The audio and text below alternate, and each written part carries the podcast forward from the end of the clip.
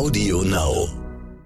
In dieser Folge Kinder, die von einem maskierten Mann erzählen, Nachahmungstäter und vier Pädophilie-Mythen. Eine wichtige Warnung am Anfang. In diesem Podcast sprechen wir über Vergewaltigung, den sexuellen Missbrauch und Mord an Kindern. Wir beide kennen den Fall, aber heute erzähle ich ihn. Ich bin Kriminalpsychologin Dr. Julia Schau. Und ich bin Jessie Good, Sängerin und Songwriterin. Böse ist der Podcast, der die Wissenschaft hinter den menschlichen Abgründen aufzeigt. In jeder Folge wird es um einen echten Kriminalfall gehen. Und wenn es möglich ist, bringen wir auch Originaltonaufnahmen mit ein. Wir versuchen die Frage zu beantworten, was macht Menschen böse? Oder eher, was bringt Menschen dazu, böse Dinge zu tun?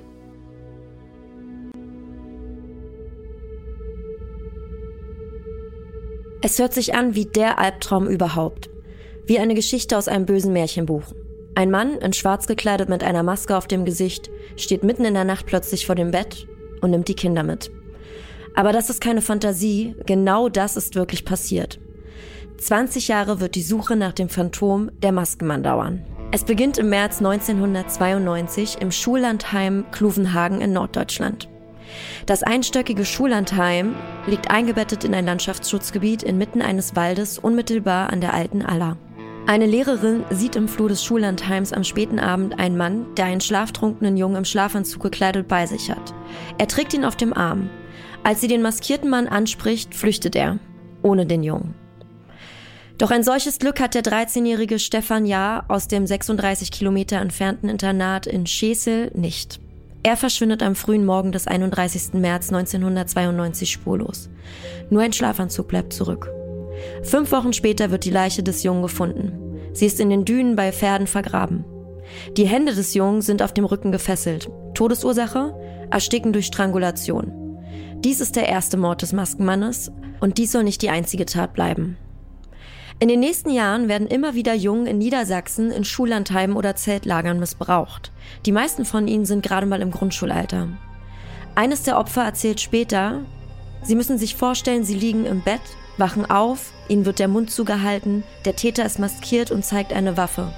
Das Herz fängt an zu schlagen, weil man überhaupt nicht weiß, was passieren wird. Im Schullandheim Badenstedt in Zeven treibt der maskierte Mann zur selben Zeit, also auch im März 1992, sein Unwesen.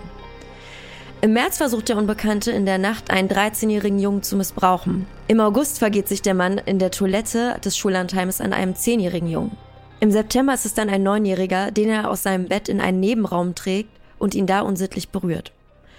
Ein Jahr ist dann erstmal Ruhe, bis der Täter im Mai 1994 einen Elfjährigen missbraucht und ein Jahr darauf einen Zehnjährigen. Im Jahr 1994 dringt der Täter aber auch immer wieder mal in Einfamilienhäuser im Raum Bremen ein. Dort missbraucht er ebenfalls Jungen. Die Taten weichen also von der eigentlichen Vorhergehensweise des maskierten Mannes ab. Die Eltern der Jungen drängen darauf, dass eine öffentliche Warnung von der Polizei nach den Taten herausgegeben wird. Das passiert zu dem Zeitpunkt aber noch nicht. Im Sommer 1995 kommt es dann aber zum nächsten Mord. Der maskierte Mann ist jetzt von Schullandheim auf Zeltlager umgestiegen. Nach mehreren Sexualstraftaten in der Nacht auf den 24. Juli 1995 verschwindet der achtjährige Dennis R. aus dem Zeltlager Selga Nor. Zwei Wochen später wird sein verscharter Leichnam von Touristen entdeckt. Ausschlaggebend für den Fall ist dann der dritte Mord. Am 5. September 2001 verschwindet in dem Schullandheim der neunjährige Dennis K. nachts aus seinem Zimmer. Auch hier wird die Leiche zwei Wochen später gefunden. PilzsammlerInnen finden ihn in einem dichten Gebüsch. Nach dem Mord an Dennis K. passiert aber dann endlich etwas in den Ermittlungen. Die zuständige Polizei Verden bildet eine Sonderkommission namens Soko Dennis. Fallanalytiker Alexander Horn sagt über die Gründung der Soko Dennis und über den leitenden Ermittler Martin Erftenbeck in der Stern-Crime-Doku Der Maskenmann folgendes darüber. Es hätte niemand böse sein können, wenn man nach all diesen Jahren der Ermittlung sagt, wir kommen da nicht weiter. Aber das war für den Martin Erftenbeck nie eine Option. Dieser Fall sollte unbedingt geklärt werden. Der Täter ist zu diesem Zeitpunkt schon seit neun Jahren zugange. Und endlich schafft es die Soko mit ihrer Ermittlungsarbeit, die Morde und teilweise Missbrauchsfälle, die bis dahin nicht bekannt waren, in Zusammenhang zu bringen und anhand der Zeugenaussagen diese einem Täter zuzuordnen. Es ist nun also klar, es handelt sich um ein und denselben Mann. ein Serientäter. Die Soko geht mehr als tausend Hinweisen nach, befragt Zeugen und Zeuginnen und mögliche Verdächtige. Das Bayerische Landeskriminalamt unterstützt die Soko auch, indem sie eine operative Fallanalyse erstellt. Der Fallanalytiker Alexander Horn kommt zu dem Ergebnis, dass es sich bei dem Täter um einen auffallend großen, stämmigen Mann mit einer tiefen, hochdeutsch sprechenden Stimme im Alter zwischen 30 und 50 Jahren handeln muss. Wichtig ist auch, was der Mann bei seinen Taten für Kleidung trug schwarze lederne Motorradkluft, dazu eine schwarze Maske, die nur Augen, Mund und Nasenlöcher erkennen lässt. Und er scheint Erfahrung im Umgang mit Kindern zu haben. Von einer pädophilen Neigung sei auszugehen, wie Alexander Horn in der Stern Crime Doku Der Maskenmann sagt. Für uns war klar, dass er eine stark ausgeprägte Pädophilie hat auf männliche Kinder und dieses drängende Bedürfnis bei ihm besteht, diese Delikte auszuagieren. Es werden sämtliche Verwandte und Bekannte der Opfer überprüft. Es wird sogar ein Massen-DNA-Test an Hunderten von Männern aus Norddeutschland vorgenommen. Auch im Fernsehen wird auf die Taten und den Täter aufmerksam gemacht. So wird sogar dreimal bei Aktenzeichen XY über die Verbrechen berichtet. Obwohl die Polizei 7800 Hinweisen nachgeht, kommt es zu keinem Durchbruch. Im August 2010 kommt es dann zu einer überraschenden Wendung des Falles. Ein Zeuge meldet sich, dass er den Täter mit dem Mordopfer 3, Dennis K., auf einem Waldweg gesehen hätte, ganz in der Nähe des Entführungsortes. Es wird eine Skizze angefertigt, die am 10. Februar 2011 veröffentlicht wird. Und im selben Jahr gelingt den ErmittlerInnen dann der Durchbruch. Ein junger Mann aus Bremen, Martin W., meldet sich bei den Behörden. Er wurde am 22. Oktober 1995 mit zehn Jahren zu Hause in seinem Kinderzimmer neben seiner Schwester missbraucht von einem Unbekannten. Obwohl er versucht hat, die Berichterstattung über den Maskenmann zu verdrängen, weil er zu traumatisiert durch das Erlebnis war, erinnert er sich plötzlich an einen Mann, der auch Martin heißt. Martin Ney war sein Betreuer auf einer Jugendfreizeit und hat sich auffällig für sein Zuhause interessiert. Er hatte den Jungen damals darüber ausgefragt, welches Zimmer seines ist und wo welche Zimmer im Haus sind. Auch wenn er sich damals nichts dabei dachte, kommt ihm diese Neugier jetzt 15 Jahre später merkwürdig vor. Als dann auch noch die Skizze des mutmaßlichen Täters veröffentlicht wird, fasst er den Mut, den Behörden Bescheid zu geben. In der Stern-Crime-Doku über den Maskenmann sagt Martin W. darüber, am nächsten Tag kam dann die Polizei, es wurde alles aufgenommen und da habe ich damals auch schon drüber gesprochen, was mir passiert ist. Ich habe auch immer gesagt, ich kannte diese Stimme. Irgendwo erkenne ich diese Stimme, aber ich konnte es nicht zuordnen. Zu Hause fühlt man sich eigentlich sicher. Dies ähm, Wohlsein und so, das hat er schon da genommen. Wegen dieser Aussage wird schließlich Martin Ney am 13. April 2011 festgenommen. Alexander Horn kann sich noch genau an diesen Tag erinnern, wie er in der Stern-Crime-Doku sagt. Der 13.04.2011 begann für uns sehr früh, denn schon morgens um drei machten wir uns auf den Weg nach Hamburg.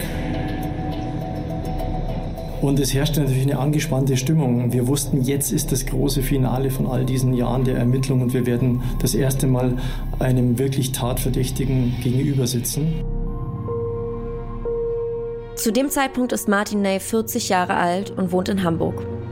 Bis September 2000 wohnt er aber in Bremen. Nach nur wenigen Vernehmungen gibt er zu, Stefan Jahr, Dennis Rostel und Dennis Klein ermordet zu haben und etwa 40 weitere Kinder missbraucht zu haben.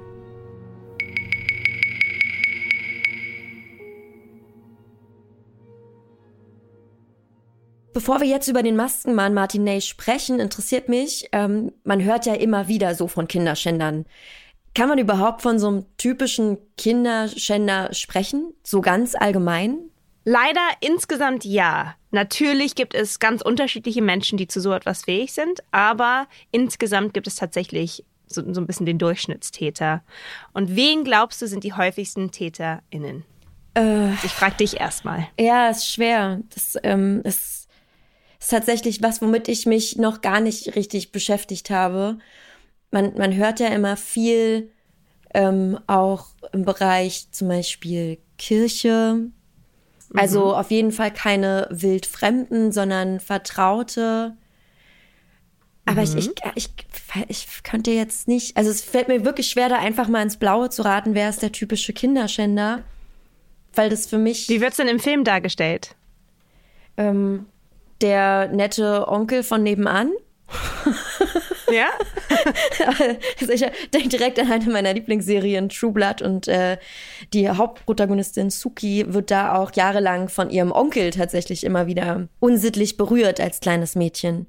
Und Suki kann halt auch Gedanken hören und so, ist so ein bisschen Mystik, ne? Und er hört dann auch, was der denkt. Und das, das sind auf jeden Fall Menschen aus dem engsten Umfeld.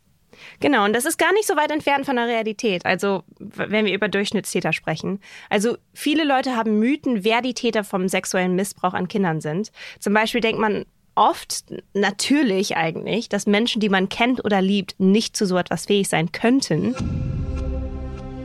Aber der erste Fakt ist tatsächlich, dass Sexualstraftäter die Kinder missbrauchen. Normalerweise sind sie keine Fremden. Also man kennt sie, dementsprechend haben sie auch überhaupt die Möglichkeit, an Kinder ranzukommen. Und Analysen der verfügbaren Literatur lassen darauf schließen, dass weltweit 18 bis 20 Prozent der Frauen und 7 bis 8 Prozent der Männer angeben, vor dem 18. Lebensjahr missbraucht worden zu sein. Also es sind richtig krasse Zahlen, wenn wir über dieses Thema sprechen. Dass so junge Menschen auch schon so, so krasse Erfahrungen sammeln müssen. Das ist heftig.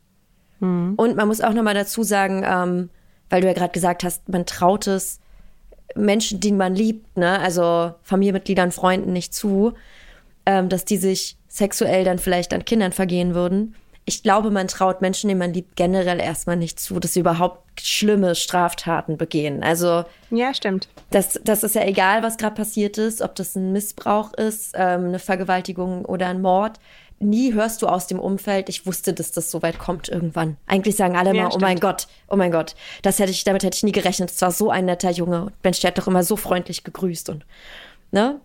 Ja, ja, genau, richtig. Äh, aus dieser Literatur sieht man auch, das ist eher die Dunkelziffer, weil diese Menschen gehen natürlich nicht alle zur Polizei. Also wir wissen, ja. die wenigsten Menschen in solchen Situationen melden sich auch tatsächlich an Behörden. Ähm, und dementsprechend, die, diese Nummern hören sich wahnsinnig hoch an, weil das sind halt eher die, die Ziffern, die man meistens nicht hört. Natürlich ist es ja auch, wenn man sich so einen Fall mal vorstellt, wie oft wird denn auch ernst genommen, was ein kleines Kind erzählt? Das wird ja auch mhm. gerne mal abgestempelt mit, ach ja, blühende Fantasie, bestimmt nur ein Albtraum, ja, da hat er bestimmt übertrieben. Ähm, ganz oft werden ja Aussagen von Kindern dann auch nicht so ernst genommen. Das darf man auch nicht vergessen. Mhm. Ja, genau. Und Kinder haben vielleicht auch gar nicht die Sprache, wissen gar nicht, wie sie das erzählen sollen, wissen nicht, dass es falsch ist. Also da gibt es ja ganz viele Sachen. Das kommt auch noch dazu, genau. Und Erwachsene, die das Kind kannte, einschließlich Verwandte, Nachbarn oder Freunde der Familie, waren die häufigsten TäterInnen. Also mhm. bei TäterInnen, die sowohl Jungen als auch Mädchen missbrauchen, handelte es sich in der Regel um einen männlichen Verwandten des Opfers, jedoch nicht um dessen Vater. Also wie du vorhin auch geraten hast, meistens ist es ein Onkel, beziehungsweise ein männlicher Verwandte, ne, der nicht ja. der biologische Vater ist. Oh Gott, spooky. Bei weiblichen TäterInnen sieht es anders aus. Da sind es meistens die Mütter und sie sind oft MittäterInnen. Also sie arbeiten meistens mit einem Mann zusammen und Mütter vergreifen sich meistens an ihren eigenen Töchtern. Das finde ich total verrückt. Du sagst mir, ähm, männliche Täter sind oftmals Familienangehörige, Verwandte oder aus dem engsten Bekanntenkreis, aber so gut wie nie die Väter selbst, die sich an, am Sohn oder der Tochter vergreifen. Bei den Frauen ist es genau das Gegenteil. Ähm, wobei ja Frauen auch deutlich seltener Täterinnen sind. Das äh, müssen wir hier ja, auch nochmal festhalten. Es geht, ist wirklich die Mehrzahl sind männlich. Aber Frauen, wenn Frauen äh, zu Kinderschänderinnen werden oder zu Sexualstraftäterinnen werden, dann vergreifen sie sich oftmals an ihren eigenen Töchtern. Mhm. Woher kommt das? Ich glaube, bei Müttern, die sich an ihren eigenen Töchtern vergreifen. Da geht es meistens um Mittäterinnen. Das heißt, es gibt einen Mann, der vielleicht in ihrem Leben auftaucht, ein Bekannter, ne? ähm, der dann sagt, ich möchte mit deiner Tochter etwas machen. Und die Mutter ermöglicht das dann sozusagen. Hm, gruselig. Aber dann ist ja jetzt hier in dem Fall auf jeden Fall auch ganz klar, warum ähm, während der Ermittlungen sämtliche Bekannte und Verwandte der Opfer überprüft wurden, jetzt im Maskenmann-Fall. Ne? Mhm. Sind denn alle Kinderschänder und Kinderschänderinnen auch gleich pädophil? Nein, also das ist Fakt Nummer zwei. Also nicht alle SexualstraftäterInnen, die Kinder missbrauchen, sind pädophil und nicht alle Pädophile missbrauchen Kinder. Also sich von Kindern sexuell angezogen zu fühlen, ist zwar ein Risikofaktor, könnte man eigentlich sagen, natürlich, für sexuellen Missbrauch von Kindern. Doch ein größerer Risikofaktor ist die Weltanschauung eines Menschen. Also vor allem zwei kognitive Verzerrungen sind ein Prädikator dafür, dass jemand sich sexuell an einem Kind vergeht. Laut einer 2005 von Ruth Mann und anderen durchgeführten Studie zu Sexualstraftätern, die Kinder missbrauchen, ist die erste Überzeugung, die das in Anführungszeichen Sex mit Kindern harmlos ist. Und die zweite, dass in Anführungszeichen Kinder, Erwachsene aktiv dazu provozieren, Sex mit ihnen zu haben. Ich muss sofort an unseren ersten Fall mit Marianne Bachmeier denken, wo er der Täter Klaus Grabowski auch behauptet hat, äh, die siebenjährige Anna hieß sie, glaube ich, hätte ihn erpresst. Das war ja auch ein Moment, wo ich gesagt habe, wer glaubt denn sowas? Und genau, du beschreibst ja eine Weltanschauung, Sex mit Kindern wäre harmlos, dass Menschen so denken, will mir gar nicht in den Kopf rein. Und dann, das Kind hat es provoziert, das Kind wollte es. Das hat mich, als wenn das Kind äh, jetzt den Täter verführt hätte. Das ist Oh Gott, da, da rollt sich in mir alles hoch. Aber du sagst das, aber ich, das kennst du selber. Weil bei, wenn wir über Kinder sprechen, sprechen wir ja nicht nur über kleine Kinder. Wir sprechen ja auch hier unter 18. Also okay. wenn man zum Beispiel über eine 15-Jährige spricht, oder eine 14- oder eine 13-Jährige sogar vielleicht, das ist mhm. dann nochmal vielleicht normaler, dass man sagt, ach, sie flirtet mit mir. Obwohl man, ne, obwohl es vielleicht ein erwachsener Mensch ist, der das sagt. Das ist gar nicht so außergewöhnlich. Was kleine Kinder angeht, ist natürlich außergewöhnlicher. Genau, da gehe ich mit, aber ich habe jetzt tatsächlich gerade an so einen typischen Fall wie bei Anna gedacht, die war sieben Jahre alt. Und auch die Jungs, ähm, die hier dem Maskenmann zum Opfer gefallen sind, waren ja alle unter zehn, glaube ich. Nee, mhm. wenige Ausnahmen gab's, ne? Aber die meisten waren unter zehn. Und das sind ja wirklich noch Kinder, wo man jetzt, ähm, also ich jedenfalls könnte in keinster Weise unterstellen, die haben das provoziert, die wollten es so, die lagen in ihrem Bett und haben geschlafen. Sind wir mal ehrlich, ne? Mhm. Aber es ist tatsächlich, also bei Pädophilen, die sich an Kindern vergreifen, ähm, ist es der Fall, dass sie dann oft denken, es ist ja, die, das, das, kleine Kind will, will das ja oder es hat ja geflirtet mit mir oder es hat oh mich provoziert. Also das ist, wir, wir kennen das besser von älteren Kindern, also mhm. wie man über ältere Kinder und Teenager spricht, aber genau diese selben Sprüche hört man dann über halt kleinere Kinder. Oh Gott. Und wundert euch nicht, wenn ich jetzt meistens die männliche Form benutze, also TTR, weil es in den Studien größtenteils um Männer geht, weil natürlich die meisten Täter männlich sind in diesen Fällen. Also diese Überzeugungen bzw. kognitiven Verzerrungen werden benutzt, um den sexuellen Missbrauch von Kindern zu rechtfertigen und sind anzutreffen bei jenen, die ein primäres sexuelles Interesse an Kindern haben oder bei sogenannten opportunistischen Tätern.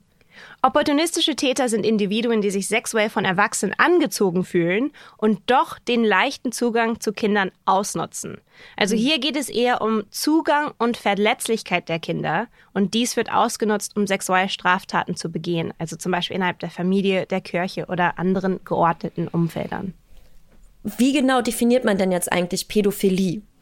Also das ist interessant, weil wir das oft falsch benutzen. Also Pädophilie bezeichnet per Definition das vorrangige oder ausschließliche Interesse an Kindern, die noch nicht die Pubertät erreicht haben. Also die ganz kleinen. Die ganz kleinen, genau. Darüber hinaus gibt es noch zwei Paraphilie-Kategorien, die ein sexuelles Interesse an jenen erfassen, die in den meisten Ländern als minderjährig gelten. Hebefehle sind in erster Linie oder ausschließlich an Kindern interessiert, die die Pubertät erreicht haben, also gewöhnlich zwischen 11 und 14 Jahre alt. Und es gibt Ephebophile, die vorrangig oder ausschließlich an jungen Menschen zwischen 15 und 19 Jahren interessiert sind. Und im Gegensatz dazu wird das sexuelle Interesse junger Menschen an Erwachsenen, also jenen, denen körperliche Entwicklung abgeschlossen ist, Teleophilie genannt. Also Ephebophilie, also die sexuelle Präferenz für Jugendliche, wird zum Teil von der Gesellschaft akzeptiert, ja sogar gefördert. Also zum Beispiel eines der meistgesuchten Pornobegriffe ist Teen Porn. Also oft vor allem junge Frauen, die aussehen, als wären sie 18 oder jünger, wenn sie hoffentlich zumindest in echt über 18 sind. Ja, klar, ähm, ist, ist logisch. Eine 17-Jährige darf man dann sozusagen sexy nennen, aber eine 10-Jährige nicht. Ist erschließt sich mir auch, wobei ich dazu sagen muss, dieses ganze Teen-Porn-Ding, irgendwie super junge Mädels und Frauen so sehr zu sexualisieren, finde ich halt auch gar nicht geil. Nee, ich auch nicht. Aber es ist halt, äh, kommt halt oft vor. Und das, da sieht man einen ja, ganz krassen Unterschied Fall. halt zwischen, wie normalisiert fast so diese sexy Teenager sind im Vergleich zu Kindern, mhm. in kleineren Kindern, sagt man dazu. Und das ist auch ja. das, wenn man zum Beispiel Schlagzeilen an, anschaut, vor allem in, in, England auch, in Amerika, in Deutschland, wenn man jemanden als Pädophilen bezeichnet, oft sind sie 13, 14, 15. Also sind nicht immer kleine Kinder. Ähm, und mhm. das ist halt eigentlich der falsche Begriff. Und es ist auch ach, zum einen viel seltener, also richtige Pädophilie, also für ne, Kinder, die unter 10 sind vor allem, aber auch unter 14. Und von den drei Diagnosen, also es passt dann auch so ein bisschen zum zu der Wahrnehmung, zu der sozialen Wahrnehmung. Ähm, von den drei Diagnosen sind die Pädophilie und Hebephilie die kritischsten. Also Ian McPhail und seine Forscherkollegen erklärten 2017 Pädohebephilie zu einem neuen Oberbegriff, der beide umfasst. Hm. Macht für mich auch total Sinn, weil das ähm, in meinen Augen vor allem noch Kinder und Jugendliche dann aber auch irgendwie sind, die auf jeden Fall schutzbedürftig sind. Ich sag mal, also junge Frauen und Männer im Alter zwischen 15 und 9 Jahren befinden sich auch in einer Phase, wo sie gerade ihre Sexualität entdecken und entwickeln. Ne? Und ähm, wirklich kurz vorm ich bin jetzt ein erwachsener Mensch stehen. Mhm. Deswegen macht es für mich total Sinn, da auch zu sagen, hier ähm, machen wir eine Mischkategorie für Täter, die sich an Menschen und junge Menschen vergreifen, die wirklich schutzbedürftig noch sind, weil sie noch sehr jung sind. Ich würde sagen, die Älteren sind auch noch schutzbedürftig, aber weniger schutzbedürftig. Aber du weißt, was ich meine. Ja. Ne? Also ich glaube, ich, ich bin ja eine Spätzünderin, aber ich hatte schon viele Mädels in meinem Freundeskreis, die hatten so mit 14, 13, 15 das erste Mal. Ja. Und ich bin ja voll aus der Reihe getanzt. Also es ist, ich glaube, du weißt schon, was ich meine. Ja, ich würde nicht sagen, um Gottes Willen, eine 16-Jährige ist hier nicht schutzbedürftig. Versteht mich da nicht falsch, Leute. Aber äh, auf jeden Fall sehe ich es so, dass Kinder bis 13 Jahre, 14 Jahre deutlich schutzbedürftiger sind als junge Erwachsene mit 16, 17 Jahren. Richtig. Das ist alles, was ich damit sagen möchte. Richtig. Allerdings, was ich ähm, spannend finde, beziehungsweise was wichtig ist, ist natürlich, wie altersgemäß der Partner ist oder die Partnerin.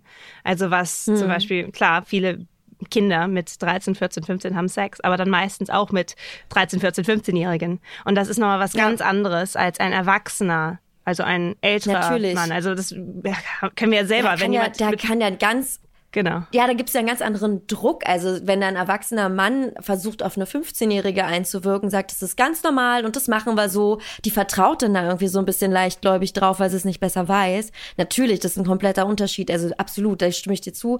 Die, also das Alter vom Partner oder der Partnerin spielt in dem Fall natürlich auch eine ganz, ganz wichtige Rolle. Genau, und obwohl wir sagen, klar, 16-Jährige haben auch mal Sex, ähm, das fühlt sich ganz anders an, wenn der Partner oder die Partnerin 45 Jahre alt ist oder 80 Jahre alt mhm. ist ähm, und äh, er oder sie mit einem Kind schläft. Also das ist halt, da gibt's auch Grenzen.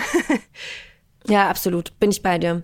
Kann man denn bei Martin Ney, also unserem Maskenmann, ähm, durch ein psychologisches Gutachten äh, eine der Kategorien auch feststellen? Also trifft da Pädohebephilie auf ihn zum Beispiel zu? Psychologische Gutachter attestierten ihm eine pädophile Störung und er war kernpädophil. Das heißt, er hatte keine romantischen oder sexuellen Interessen gegenüber älteren Personen, also Erwachsenen, sondern nur gegenüber vorpubertären Jungs. Und seine Opfer okay. waren Crazy. alle zwischen 8 und 13 Jahren und die meisten mhm. waren unter 10, wie du schon gesagt hast. Und das passt ja zur Pädophilie. Absolut. Man hört ja oft bei SexualstraftäterInnen, dass sie früher selber auch missbraucht wurden und deswegen auch heute sowas machen würden. Kannst du uns diesbezüglich was über Martin N.'s Kindheit erzählen?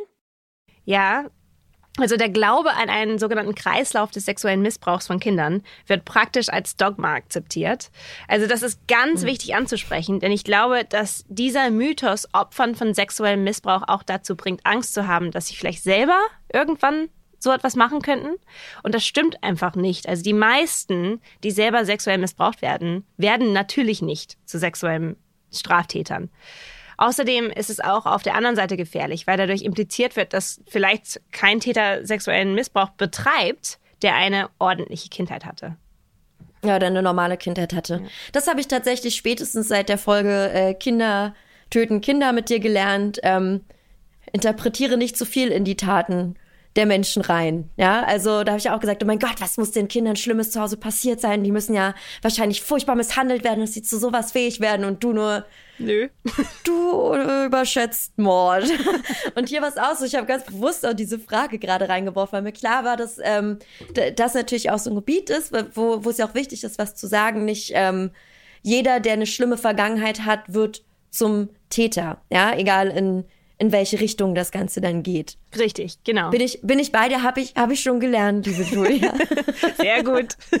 aber ich glaube, es ist hier wieder, wir wünschen uns das, also was heißt, wir wünschen uns das, aber es ist, fällt uns leichter, das Ganze zu akzeptieren, wenn man es damit erklären kann, dass dieser Mensch selbst einmal psychisch zerstört wurde, weil er durch ähm, ja das Schlimmste gehen musste. Das ist einfacher für uns zu verarbeiten, als einfach zu akzeptieren. Es kann ein Mensch sein mit der tollsten Kindheit ever und trotzdem hat er diese Neigungen und lebt sie dann auch aus. Richtig. Und ich glaube, für Opfer ist es ganz furchtbar, dieser Mythos, weil es einfach, man hat dann vielleicht mhm. selber Angst die ganze Zeit, oh mein Gott, wenn ich zu so etwas fähig, das war doch so furchtbar. Ich weiß doch, wie furchtbar das ist. Und ich glaube, das ist das, was mich ärgert an diesem Mythos, weißt du? Weil sind eh schon Opfer geworden und dann man, hängt das auch noch über einem die ganze Zeit. Also dazu Fakt Nummer drei, die meisten Sexualstraftäter, die Kinder missbrauchen, sind selbst nicht missbraucht worden. Also die Annahme ist, dass diejenigen, die als Kind sexuell missbraucht wurden, entweder die Vorstellung internalisiert haben, dass ein sexueller Kontakt zwischen Kindern und Erwachsenen akzeptabel ist, oder auf eine Weise psychisch geschädigt sind, die gute Entscheidung verhindert. Aber die Mehrzahl derjenigen, die als Kind missbraucht wurden, wird später nicht selbst zum Täter. Das gilt vor allem für TäterInnen. Und die Mehrzahl derjenigen, die Kinder missbrauchten, wurden selbst nicht sexuell missbraucht. Also es geht in beide Richtungen, wie wir schon besprochen haben. Ja. Und gleichwohl haben Menschen, die als Kind sexuellen Missbrauch, körperlichen Missbrauch oder Vernachlässigung haben, ein erhöhtes Risiko, kriminell zu werden und Verbrechen zu begehen, einschließlich des sexuellen Missbrauchs. Also hier geht es eher um Gewalt. Das ist, das ist ganz spannend. Das ist nämlich eine Frage, die ich dir als nächstes gestellt hätte. Ähm, was, was ich tatsächlich häufig gehört habe oder auch Erfahrungen in dem Bereich gesammelt habe, ist, dass ähm, Menschen die in ihrer Jugend missbraucht wurden, zum Beispiel ähm, geschlagen wurden von den Eltern, tendenziell selber auch gewaltbereiter sind. Mhm. Kannst du das so, kannst du tendenziell dem so zustimmen, dass das korrekt ist? Weil da geht es jetzt nicht mehr um sexuellen Missbrauch, sondern es geht um, ich wurde beispielsweise geschlagen und äh, mir fällt es dann selber leichter, später auch zuzuschlagen. Richtig. Also als wenn da eine Hemmschwelle gesunken ist, geringer geworden ist. Genau, also da gibt es auf jeden Fall einen größeren Zusammenhang als bei sexuellem Missbrauch. In Martin Nays Familie gab es ja auch Gewalt. Also es gab keinen sexuellen Missbrauch, aber es gab tatsächlich Gewalt. Also er wuchs mit seinem großen Bruder in eher bescheidenen Verhältnissen auf. Sein Vater war Alkoholiker und gewalttätig und irgendwann trennte sich dann der Vater relativ früh von der Familie und er hatte nie wieder Kontakt. Aber dennoch gab es tatsächlich diese Gewalttätigkeit im Haus okay, also Martinet war in einem sehr gewalttätigen Haushalt, aber gab es denn irgendwelche anderen Anzeichen, die darauf hindeuteten, dass er sich in diese Richtung entwickelte, zum äh, ja, Missbrauchstäter von Kindern zu werden? Ja, also er war ein sogenannter Mischtäter. Also schon vor seiner Verhaftung ist er mehrfach bei der Polizei aufgefallen. Zum Beispiel im Alter von 17 Jahren wegen der versuchten Erpressung, im Jahr 2005 wegen sexuellen Missbrauchs in zwei minder schweren Fällen und 2006 wieder wegen versuchter Erpressung. Und im Zuge dieser Ermittlung stellt die Polizei im Jahr 2006 seinen Computer sicher. Und was sich darauf findet, ist unglaublich.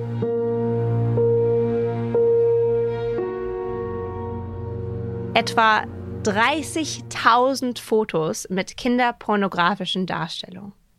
Wahnsinn.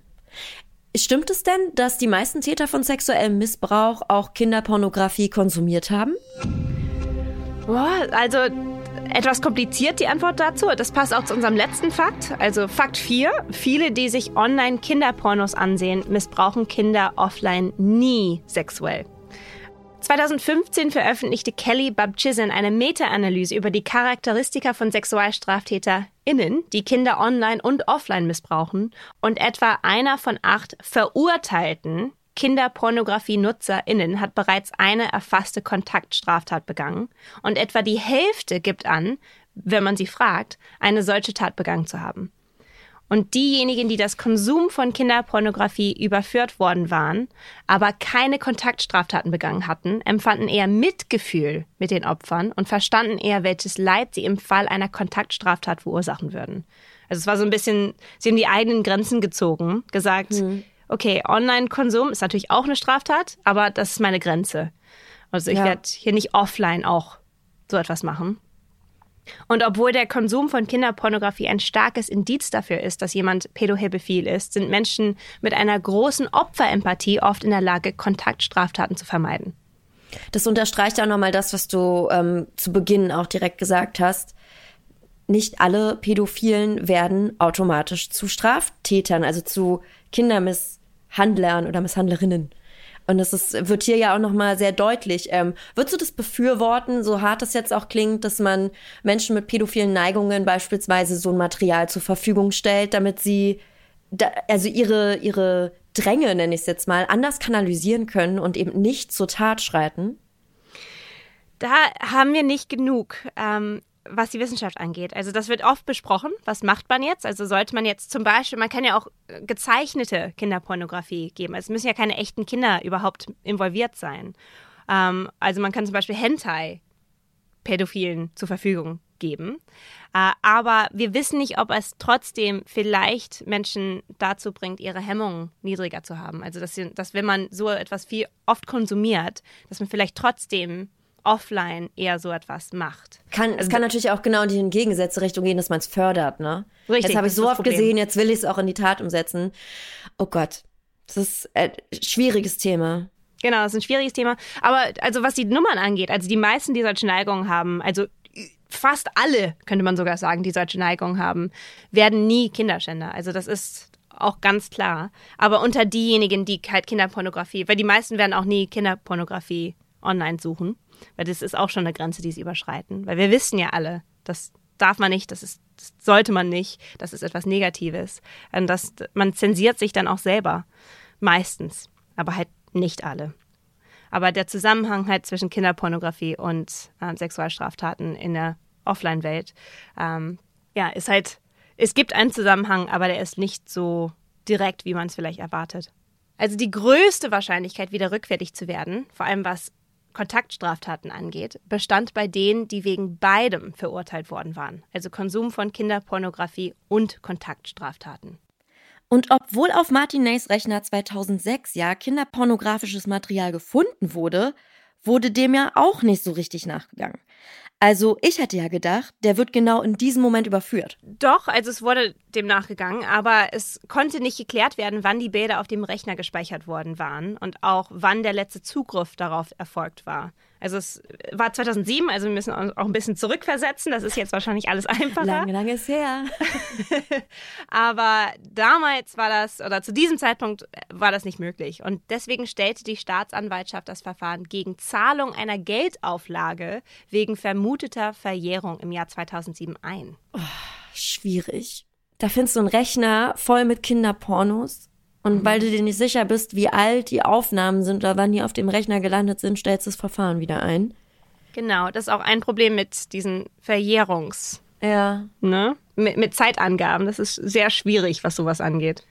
Also die Einstellung des Verfahrens wegen Besitzes von Kinderpornografie wegen vermuteter Verjährung ist allerdings ungewöhnlich. Und Besitz ist ein Dauerdelikt und meist wird auch angeklagt. Also es ist anzunehmen, dass 2007 die Möglichkeit der Auswertung einfach noch nicht so gut waren. Und vielleicht wäre er heute deswegen angeklagt worden. Später wird rauskommen, dass auf einigen der verwahrten Fotos auch Bilder von früheren Opfern dabei waren. Es werden ja dann aber Ermittlungen angestellt im Zusammenhang mit dem Maskenmann und der Verbindung zu Martin Ney, oder? Jein, also das finde ich auch ganz interessant. Also Martin N. wird im Dezember 2007 von der Soku Dennis sogar befragt, weil sich mittels der Rasterfahndung Übereinstimmung mit dem Täterprofil ergeben haben. Also Martin N. verneint den sexuellen Bezug zu Kindern, was man ja natürlich macht eigentlich, ne? Und 2008 geben hunderte Männer aus dem Umkreis freiwillig eine Speichelprobe ab und diese Aufforderung geht Martin N. aber nicht nach. Also rechtlich kann das aber auch nicht durchgesetzt werden, weil zu diesem Zeitpunkt der Tatverdacht... Geht nur freiwillig, ne? Das ist eine freiwillige Speichelprobe und wenn kein dringender Tatverdacht besteht, können sie ihn auch nicht zwingen. Richtig, genau. Und das war auch noch nicht. Also zu dem Zeitpunkt war der Tatverdacht noch nicht ausgeprägt genug. Ich, also für mich ist es ganz schwer gerade nachzuvollziehen, eben weil ähm, zwei Jahre vorher sein Computer gesichert wurde. Da sind Kinderpornos äh, en masse drauf. Also dann auch, wenn man ihn befragt, dass er dann sagt, so nein, ich habe keinen sexuellen Bezug zu Kindern. Und man müsste doch aber eigentlich wissen, dass dieser Mann eben, der fällt da in diese Rasterfahndung. Es gibt Übereinstimmungen mit den Profilen, die erstellt wurden. Ne? Die müssen doch also auch wissen, vor zwei Jahren hat man da Material in der Form von dem beschlagnahmt, auf dem müssen wir jetzt ein Auge haben, dass all das nicht ausreicht, um da schon härter vorzugehen und ihm dann auch eben zu einer DNA-Probe zu zwingen, sage ich mal, ist für mich ähm, ganz schwer zu verstehen. Also wirklich ganz, ganz schwer in dieser Ermittlung. Aber erzähl doch mal von seinem sozialen Umfeld. Also lange verdient Martin N. sein Geld in der Jugendbetreuung und schon als Kind liebt er es, mit jüngeren Kindern zu spielen. Hm. Professor Dr. Norbert Nedopil erstellt das psychiatrische Gutachten über Martin N. und er sagt in der Stern Crime Doku über ihn Folgendes. Der hat gerne mit den kleinen Kindern, sozusagen mit den fünfjährigen Buben gespielt, obwohl er ja schon 14 war.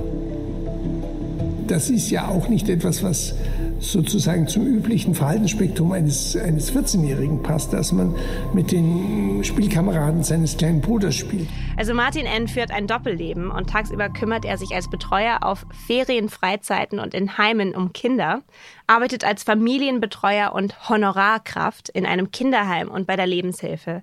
Als nett und unauffällig beschrieben ihn seine Nachbarn, er sei ein fürsorglicher und freundlicher Pädagoge. Was ich auch ein super außergewöhnliches Detail finde hier. Also mit 24 Jahren bewirbt er sich 1995 beim Amt für Soziale Dienste in Bremen um einen Pflegesohn. Oh Gott, bitte nicht. Er ist zu diesem Zeitpunkt alleinstehender und junger Student, der in einer Einzimmerwohnung und von 870 D-Mark BAföG lebt. Er ist zwar ein ungewöhnlicher Kandidat für die Position eines Pflegevaters, aber weil es an Pflegeeltern mangelt, akzeptiert das Jugendamt Martin N. als Pflegevater. Eine Vormundschaftsrichterin vom Amtsgericht Bremen-Blumenthal spricht Martin N. ein Jahr später das Sorgerecht für einen zwölfjährigen Jungen zu. Und zu diesem Zeitpunkt ist er schon zweifacher Mörder. Gott, auch wieder dieses, es herrscht Mangel an, an Pflegestellen und Pflegeeltern und nur deswegen bekommt so ein Mensch eine Chance. Da haben wir wieder wie den Todespfleger, weil Pflegepersonalmangel herrscht, kommen solche Leute überall rein. Das ist so gruselig. Aber das Merkwürdige hierbei ist ja, dass er seinen zwölfjährigen Pflegesohn nicht missbraucht hat, oder? Nein, also er hat ihn nicht missbraucht. Also er lebt bei Martin N., bis er 18 Jahre alt ist. Und Martin N., soweit wir wissen, missbraucht keines der Kinder, für die er bei seiner Arbeit in den Heimen verantwortlich ist. Also da hat er offensichtlich intern so, ein, ne, so eine Grenze. Okay, also an dem Punkt fällt Martin Ender jetzt wieder voll ins Raster. Er ist jetzt Vater sozusagen und vergreift sich an seinem Sohn nicht. Das hatten wir am Anfang der Geschichte auch irgendwie schon mal äh, beleuchtet, dass es genau so stattfindet. Aber was irgendwie anders ist, ist, dass er an äh, den, den Stellen, wo er arbeitet, sich nicht an den Schützlingen vergreift. Weil das passiert ja häufiger, haben wir festgestellt. Was hier kompliziert ist, ist, weil tatsächlich, ich glaube, er hat das so angenommen, also diese väterliche Rolle und mhm. deswegen passt das. Aber eigentlich, weil er nicht der biologische Vater ist, gibt es trotzdem da ein erhöhtes Risiko. Ja, das dachte ähm, ich halt auch. Aber tatsächlich, also dass er sich, dass, dass er in der Arbeit nichts macht, das ist ungewöhnlich, würde ich auch sagen, für ja. so, so einen Sexualstraftäter. Was ja auch außergewöhnlich ist, ich habe es vorhin auch schon kurz äh, in die Runde geworfen, ähm, dass ja anfangs den Jungen, also den Opfern, gar nicht richtig geglaubt wird. Ne? Die teilen mhm. das natürlich mit, die erzählen, ähm, heute Nacht war ein maskierter Mann bei mir im Schlafzimmer und hat mich unsittlich berührt. Und den wird erstmal gar nicht geglaubt. Und das liegt nämlich daran, dass die Jungen ihre Peiniger erstmal alle gleich beschrieben. Also groß, dunkel gekleidet, schwarze Maske. Und alle Erwachsenen tun das dann so als die Geschichte vom schwarzen Mann, so einen bösen Albtraum ab. Willi Schäfer, der damals im Vorstand der Arbeitsgemeinschaft Bremer Schullandheime gearbeitet hat, sagt darüber, dass solche Erzählungen von Kindern nämlich schon immer verbreitet worden seien, vom großen Unbekannten, der aus der Dunkelheit kommt und dass da tatsächlich einer aus der Dunkelheit gekommen ist, das haben die einfach nicht ernst genommen. Ach so, eigentlich klar. Also so der maskierte Mann, der plötzlich auftaucht. Genau, also das Lagerfeuer, Ferienlager und dann werden die Gruselgeschichten ausgepackt, ne? Richtig, ich habe eine, eine Taschenlampe unterm Gesicht. Also das gab es in meiner Kindheit auch. Also diese Geschichten, diese Gruselgeschichten waren doch total verbreitet. Also das verstehe ich, warum man das nicht glaubt. Und ähm, es gab ja auch Jungs, die nichts gesagt haben. Also nicht alle haben sich mitgeteilt. Manche dachten halt wirklich, das wäre jetzt einfach nur ein böser Traum. Und äh, viele sind nicht mal richtig wach geworden, als denn das passiert ist. Ja, obwohl hier, glaube ich, gibt es auch so viele Aussagen inzwischen und auch weil der Fall so viel in den Nachrichten war. Also ich glaube, irgendwann kam es dann auch vielleicht zu der einen oder anderen falschen Erinnerung. Also auch, dass man nicht wach geworden mhm. ist. Das hm, Warum? Weiß ich nicht, wann, war genau, wann war dann der Zeitpunkt, dass der Junge meinte, ich bin auch ein Opfer, glaube genau. ich, aber ich glaube auch, ich bin nicht wach geworden. Das ist jetzt super schwierig. Was, was, was kann man da jetzt wirklich noch zuordnen als, ja, hier ist Fakt wirklich was passiert. Genau. Also das ist tatsächlich schwierig und genauso sehen auch falsche Erinnerungen aus. Also wir wissen das, und das ist nicht Absicht, also es ist nicht, dass die Kinder unbedingt lügen, sondern eher, dass man irgendwann das auch internalisiert und sagt, ja, ich vielleicht auch. Und es ist halt sehr schwer im Nachhinein diese zu identifizieren, also diese falschen Erinnerungen. Und Tatsache ist aber, es gab einen Serientäter, ob alles, was man ihm vorwirft, stimmt, das wissen wir nicht. Bin ich voll bei dir, ist mir auch direkt durch den Kopf geschossen. Ich stelle mir das halt gerade in dem Fall wahnsinnig schwierig vor, den Täter dann auch zu finden. Auch nach der ganzen Analyse. Weil im Endeffekt ist es ja auch so, dass sich jeder mal eben so eine Motorradkluft anziehen kann und eine Maske aufsetzen kann und es dann natürlich auch so ähm, Nachahmungstäter vom Maskenmann geben könnte. Ne? In den Medien wurde so viel erzählt und verbreitet. Alle wussten irgendwie um die Details. Also wie genau will man jetzt noch nachweisen, was wirklich äh, von Martin Ney aus geschehen ist und wer da nicht noch so unter so einem Kostüm gesteckt hat. Genau, und so bei, natürlich bei manchen Opfern hat man DNA, aber bei vielen auch nicht. Also bei vielen gibt es nur die Aussage. Und das stört mich echt an dem Fall. Also vor allem, weil es so viele Straftaten gab, die ne, passten zu dieser Beschreibung von einem maskierten Mann.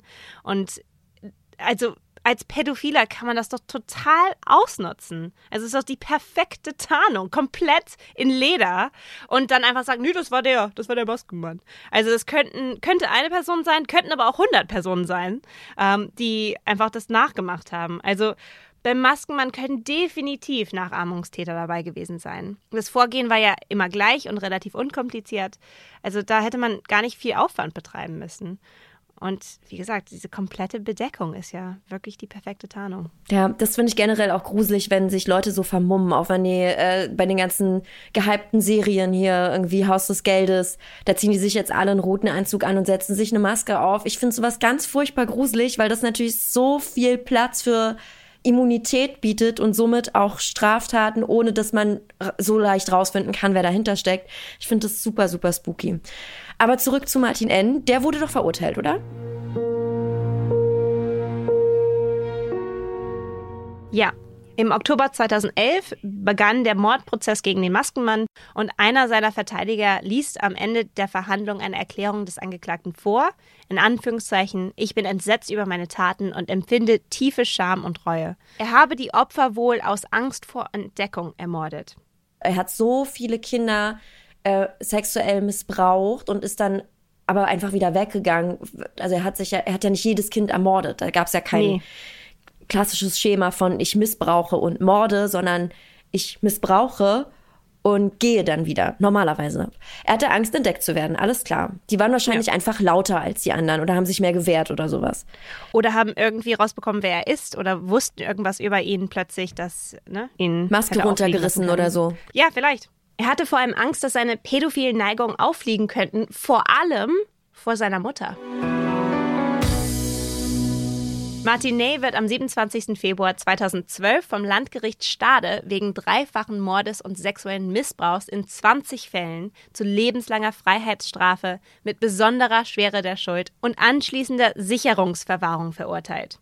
Das begründen die Richter im Prozess folgendermaßen: Die Taten seien besonders verwerflich und von schwerer seelischer Abartigkeit. Ein Gutachter schätzte Ney zudem als rückfallgefährdet ein. Aber ist ja eigentlich klar, weil er hat, hatte schon viele Rückfälle. Ja. Warum wurde er nur für Missbrauch in 20 Fällen verurteilt, wenn er doch so viel mehr gestanden hat? Viele der Missbrauchsfälle waren zum damaligen Zeitpunkt bereits verjährt und Martin konnte trotz des Geständnisses nicht verurteilt werden. Ja, ich, ich finde es halt schwierig, was, also es gibt Sachen, die können nicht verjähren, Mord beispielsweise und Missbrauch ist auch irgendwie, da müsste man, glaube ich, auch mal schauen, inwieweit man da noch von Verjährung sprechen darf. Das finde ich schon, also das finde ich schon krass. Das hat sich in England verändert vor nicht allzu langer Zeit, dass, dass es jetzt keine Verjährung mehr gibt. Also man kann auch mit 80 sagen, als Kind wurde ich missbraucht. Ähm, und der Grund dafür ist, weil wir wissen, dass vor allem bei Kindesmissbrauch gibt es oft Jahre, Jahre, Jahre, bevor man fähig ist, darüber zu sprechen oder darüber sprechen möchte. Also das ist einfach, vor, wir ja. wissen das bei Kindern, dass sie sich vor allem als Kinder nicht melden meistens, aber auch als junge Erwachsene meistens nicht melden können oder wollen.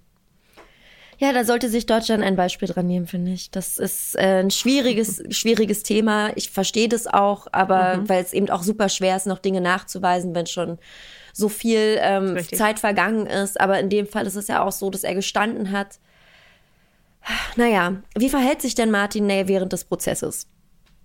Es gibt ja in diesem Fall so viele Beweise, dass also es gibt gar nichts mehr wirklich für ihn zu sagen. Er hat ja schon vieles gestanden und es gibt diese ganzen Zeugenaussagen, es gibt DNA.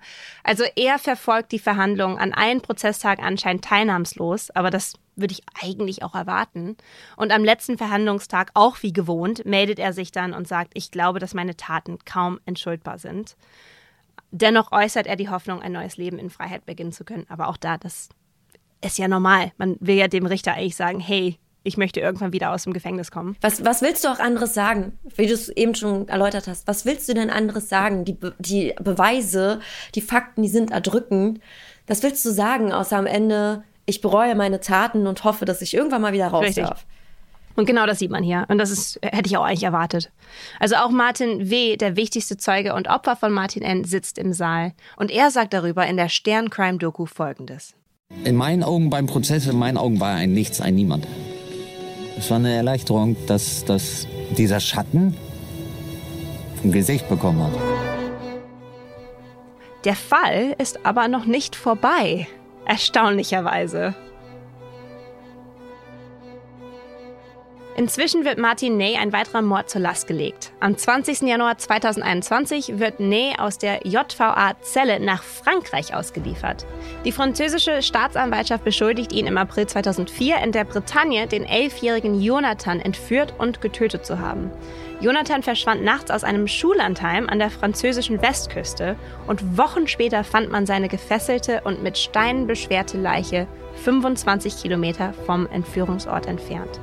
Die Vermutung, dass dieser Mord zum Lasten des Maskenmannes geht, gab es schon von vornherein, wie Alexander Horn in der Sternkrime-Doku Der Maskenmann erzählt. Als ich den Anruf erhielt, dass die Leiche von Jonathan gefunden wurde, das war niederschmetternd für uns. Erleben zu müssen, dass wir es nicht verhindern konnten, dass es einen weiteren Mord gibt, sollte es denn tatsächlich unser Täter sein. Wahnsinn, Julia, wir sprechen gerade von 2004, als dieser Elfjährige verschwunden ist und dann eben leider Gottes Tod wiedergefunden wird. Gab es denn jetzt irgendeinen Auslöser, dass nach so vielen Jahren doch nochmal in diesem Fall ermittelt wird? Martinet hat einfach im Gefängnis gequatscht. Also er hat seinen Mithäftlingen von der Tat in Frankreich erzählt und er hat damit angegeben und hatte wohl so viel Insiderwissen, wie es wahrscheinlich nur der Täter haben kann. Also das ist mir ehrlich gesagt, das, gut, dass die untereinander alle labern, diese Angeberei im Gefängnis, das kennt man, hört man, ist jetzt nicht so, als wenn ich da dabei gewesen wäre, aber was ich dachte, was nicht geht, als wenn es so ein ungeschriebenes Gesetz ist, mir war irgendwie immer so, dass das Kinderschänder im Gefängnis jetzt nicht besonders leicht haben. Also mit Taten zu protzen, wie ein Kind misshandelt und ermordet wurde von einem, finde ich irgendwie schwierig. Ist der, also, sorry, das ist erst, was ich dachte, ist dumm. Einfach dumm. Aber das weiß man ja schon über, über ihn. Also er war bestimmt in einer sicheren Anstalt. Also wahrscheinlich unter Wahrscheinlich unter Kinderschändern, ne? Ja, das genau. Das, das, ist auch das Einzige, was mir irgendwie noch eine Erklärung dafür gibt, weil, ja, gut. Ist, aber es ist richtig. Also in normalen Gefängnissen, in Anführungszeichen, ist das Leben tatsächlich schwerer für Menschen, die Kinder misshandelt haben, als für andere Straftaten. Ja, also nach der Überstellung nach Frankreich wurde er dann wieder nach Deutschland überführt und die Tat in Frankreich konnte ihm der auf acht Monate lang begrenzten Auslieferungshaft nicht nachgewiesen werden. Das Ermittlungsverfahren gegen ihn in Frankreich läuft aber noch. Okay. Da sind wir alle gespannt, wie das ausgeht, glaube ich. Mhm. Und das ist ähm, ein, ein guter Moment, um zu, zu meinem Lieblingsteil des Podcasts zu kommen, Julia.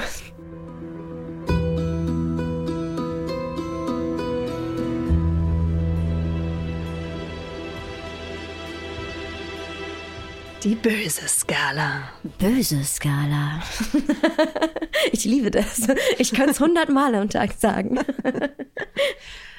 also, Martin, nee.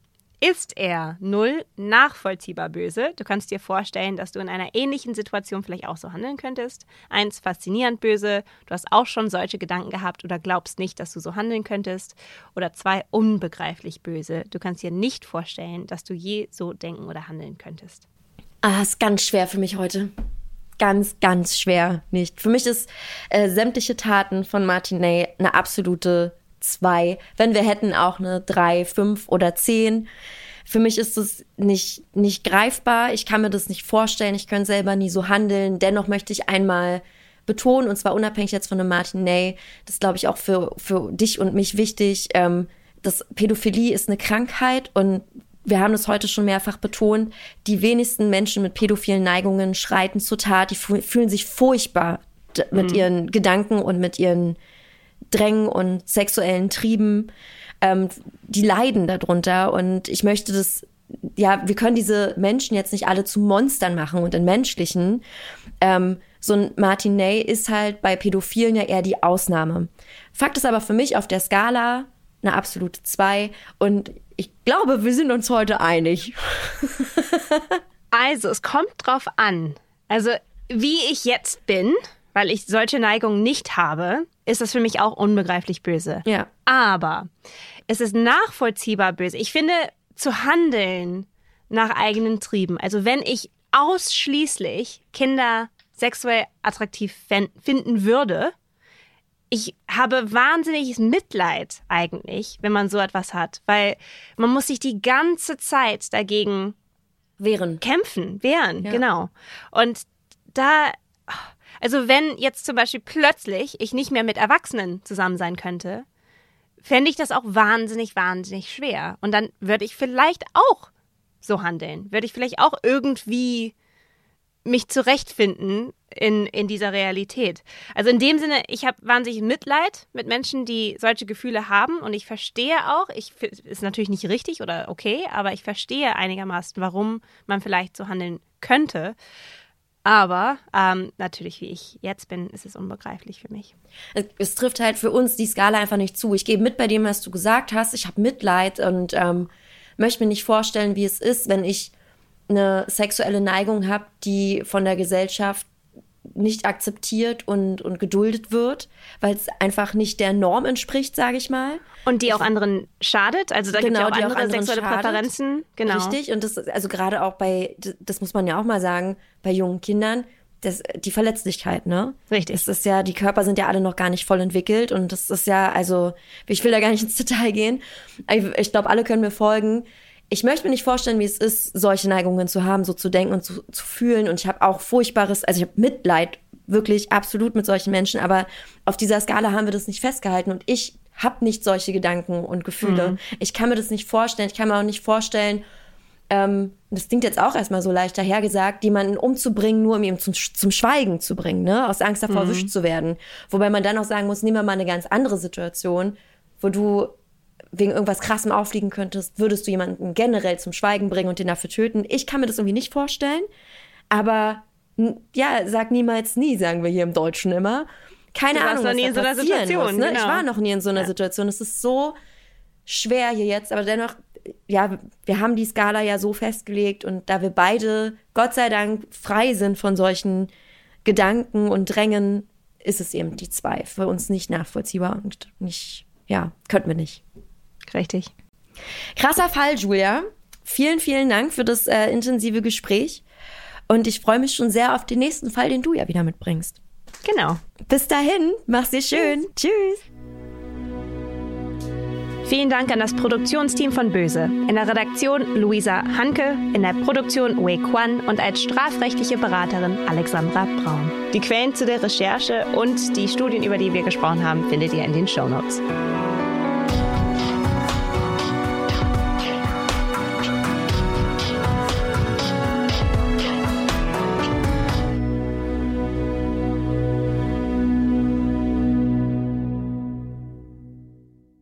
In der nächsten Folge der Kampf gegen die Heroisierung von Amokläufern, ob es einen Zusammenhang zwischen Shooterspielen und Gewalttaten gibt und der Einfluss von Waffengesetzen auf Schulmassaker. Audio Now.